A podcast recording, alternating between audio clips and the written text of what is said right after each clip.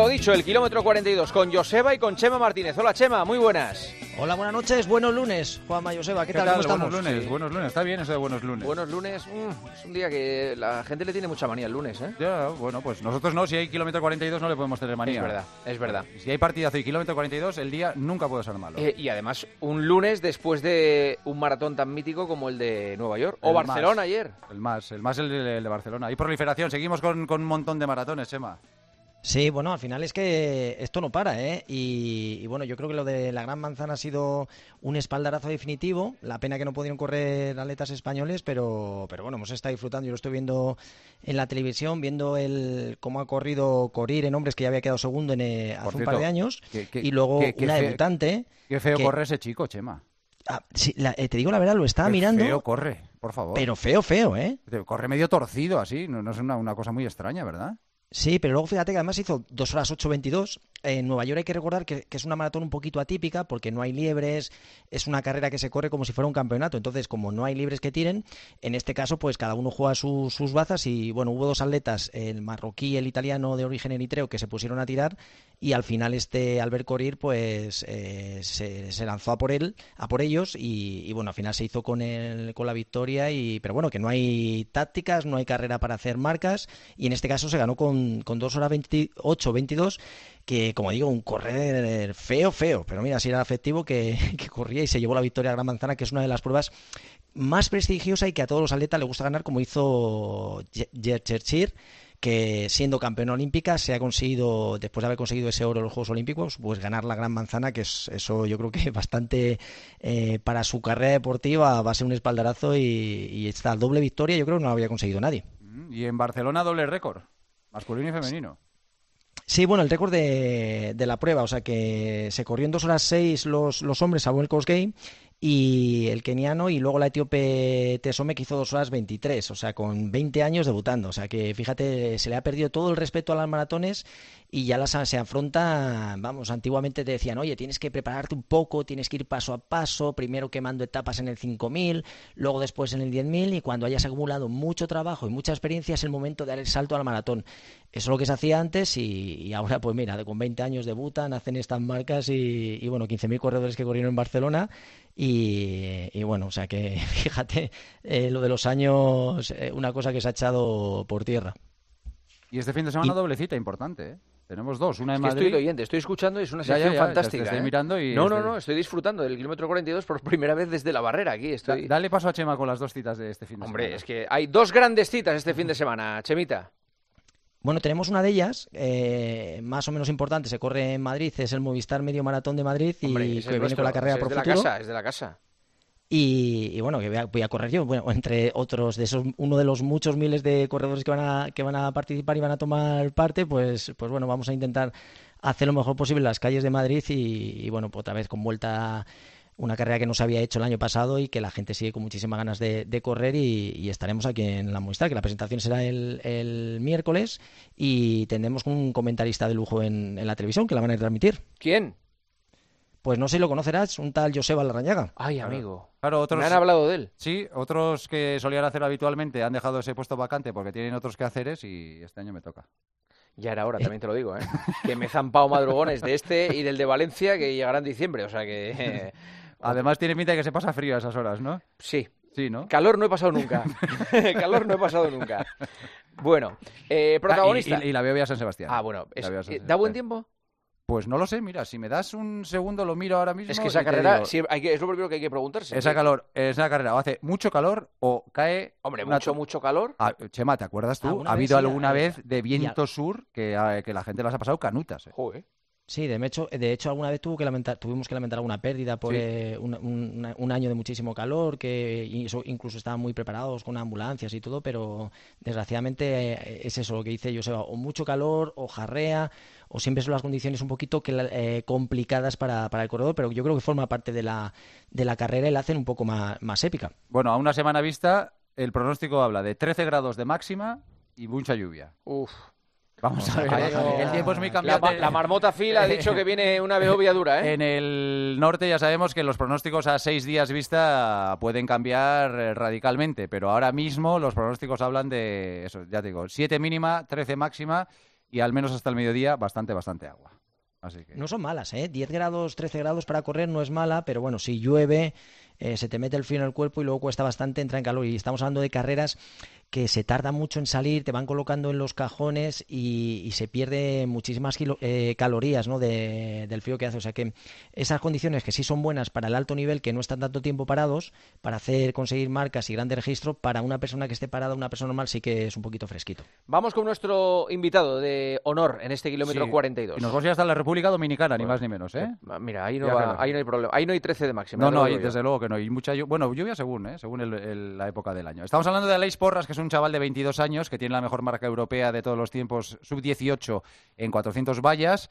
Desde hace tres años es integrante de la selección absoluta y está en la República Dominicana para trabajar, para entrenar con Félix Sánchez, que es una eminencia en los 400 vallas, doble campeón olímpico, por ejemplo, en Atenas y en Londres, 2004 y 2012. Pero esta historia va mucho más allá porque Aleix es estudiante de dirección de empresas y quiere dedicarse a la cooperación y a las organizaciones de ayuda humanitaria. Fíjate, con 22 años estuvo trabajando en Nepal, en Atenas con los refugiados de Lesbos. Trabaja con la Fundación La Merced, que se dedica a ayudar a los niños de la calle y a erradicar el trabajo infantil. Ha trabajado en diferentes centros penitenciarios. En la pandemia estuvo ayudando muchísimo con eh, llevando alimentos a la gente más necesitada. Y ahora se ha ido hasta la República Dominicana a entrenar con Félix Sánchez y a trabajar en su, en su quehacer, que no es poca cosa. Qué pasada que haya gente así, ¿eh? Sí, sí 22 años, ¿eh? Aleix, Hola, buenas. Muy buenas. Que eh, es que se va el currículum, tu currículum solidario y flipamos, de verdad. Gracias.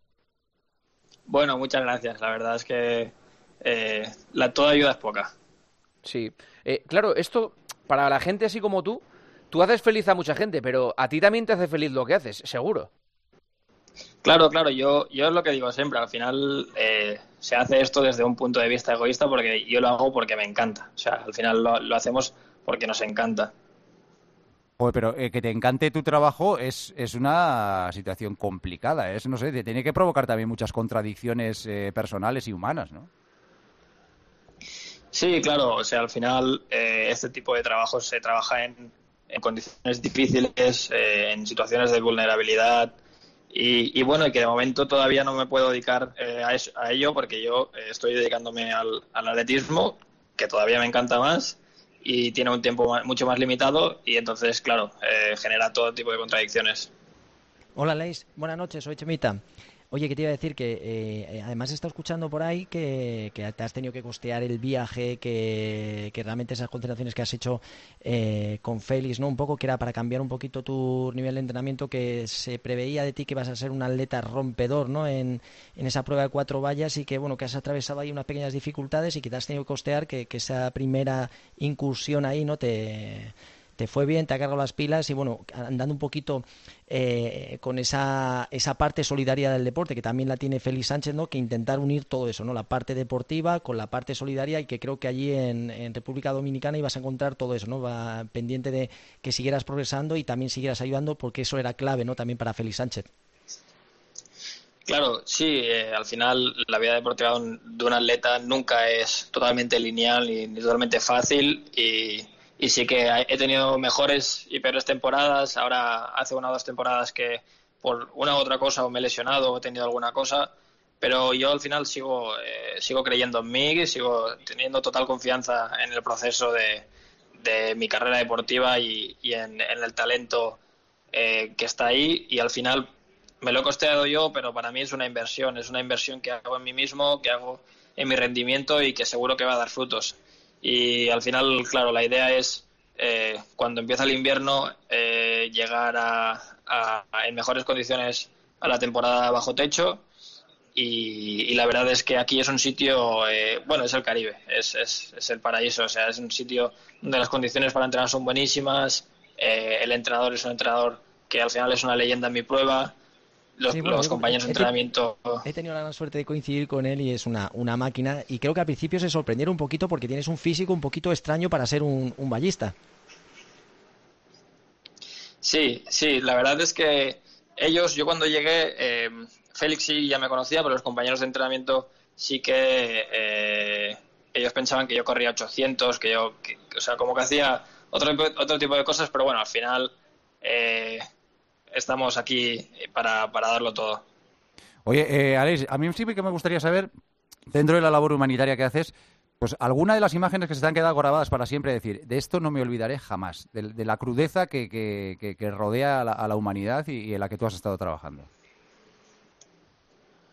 Bueno, hay, hay todo tipo de situaciones y más porque yo he probado de trabajar en diferentes contextos con gente muy diferente. O sea, por ejemplo, eh, que, llegue alguien, una madre de familia en medio de la pandemia llorando porque, porque sus hijos llevan un día sin comer, un día y medio, y no tiene para darles de comer y, ver cómo eh, se le tiene que atender de, forma un poco burocrática y, se tienen que seguir unos protocolos y la desesperación de, las personas. Sobre todo en la pandemia fue de los, de los momentos donde había ese tipo de cosas más duras y luego, y luego también pues eh, pobreza extrema en países eh, muy poco desarrollados como Nepal o como, o como Gambia. tienes una riqueza eh, en ese sentido cultural y, social tremenda. Bueno, Aleix, pues nada, ¿qué, tiempo tenéis allí? ¿Qué, qué, día hace? Sí, aquí, a ver, aquí ahora mismo yo creo que hará entre 26 27 grados. Oh, qué maravilla. Y claro, es que es, es, yo lo digo siempre, es entre no baja de 20 grados y no sube de 30 grados. Hace, hace unas condiciones perfectas. Qué maravilla. Aleix, muchísimas gracias por atender la llamada del kilómetro 42. Un abrazo. Muchas gracias a vosotros, un abrazo. Adiós, gracias. Eh, vamos con las preguntas para Chema Martínez. A ver, la primera, ¿para hacer un maratón, Chema, es suficiente con la carga semanal de 80 kilómetros y las tiradas largas? Más que de sobra, más que de sobra. Estamos hablando que eh, la gente que habitualmente corre una maratón, que no son profesionales, corren entre 3, 5 días por semana y vienen a hacer entre 40 y 70 kilómetros. O sea, que esa sería la norma. Así que con 80 kilómetros, con, claro, con unas cuantas semanas y con tiempo de planificación anterior, más que de sobra, capacitado. ¿Qué hacer cuando tienes las patas cargadas y torponas y tienes competición el fin de? Lo primero, bajar drásticamente el entrenamiento. Comienza el tapering, comenzarlo en cuanto se pueda, es decir, la bajada drástica de entrenamiento, empezar a cuidar todo el entrenamiento invisible, que eso que viene bien, descansar bien, comer bien, hidratarse bien. Y a mí hay algo que, me va muy bien, que es eh, el agua fría. Incluso el agua fría con agua caliente, alternar esos contrastes, te alivian, te dan esa sensación un poquito de ligereza. Así que agua fría seguro y si hace los contrastes seguramente le vendrá muy bien. Y eh, bajada drástica de entrenamiento. ¿Eres humano o una máquina? ¿Te fatigas mucho? Que si me fatigo, yo estoy cansado de estar cansado, Juanma. Cansado de estar cansado. O sea que soy un humano que me canso, lo que pasa que me gusta seguir entrenando, disfruto entrenando, disfruto esforzándome y sobre todo que quiero seguir haciendo objetivos y para eso no queda otra que entrenar. ¿Qué tipo de entrenamiento recomiendas para los que tenemos poco tiempo para entrenar todos los días y poder ir rápido? Vaya, esto es, es complicado de responder, ¿eh? Eh, bueno, al final hay gente que le gusta entrenar como sesiones más cortas y más intensas. Lo que pasa que si eso eh, lo añades con días muy ajetreados, días de mucho estrés, hay veces que a lo mejor puede jugar en la, a, la contra, ¿no? Porque tienes tu sistema nervioso cansado y fuerzas un poco y el riesgo de lesión aumenta. Pero lógico sería hacer menos sesiones y un poquito aumentar la intensidad de esas cargas que haces. Entonces con eso un poco suplirías esa necesidad de ganar tiempo, ¿no? Pero no lo puedes hacer todos los días porque lógicamente eh, tu cuerpo se fatiga más y depende también un poco de tu día a día, ¿no? Al final tienes que conseguir equilibrar el ritmo de vida que llevas con esas cargas que aplicas a cada entrenamiento. Gracias, Chemita, un abrazo. Buenas noches. Hasta luego, Joseba. Hasta mañana, adiós.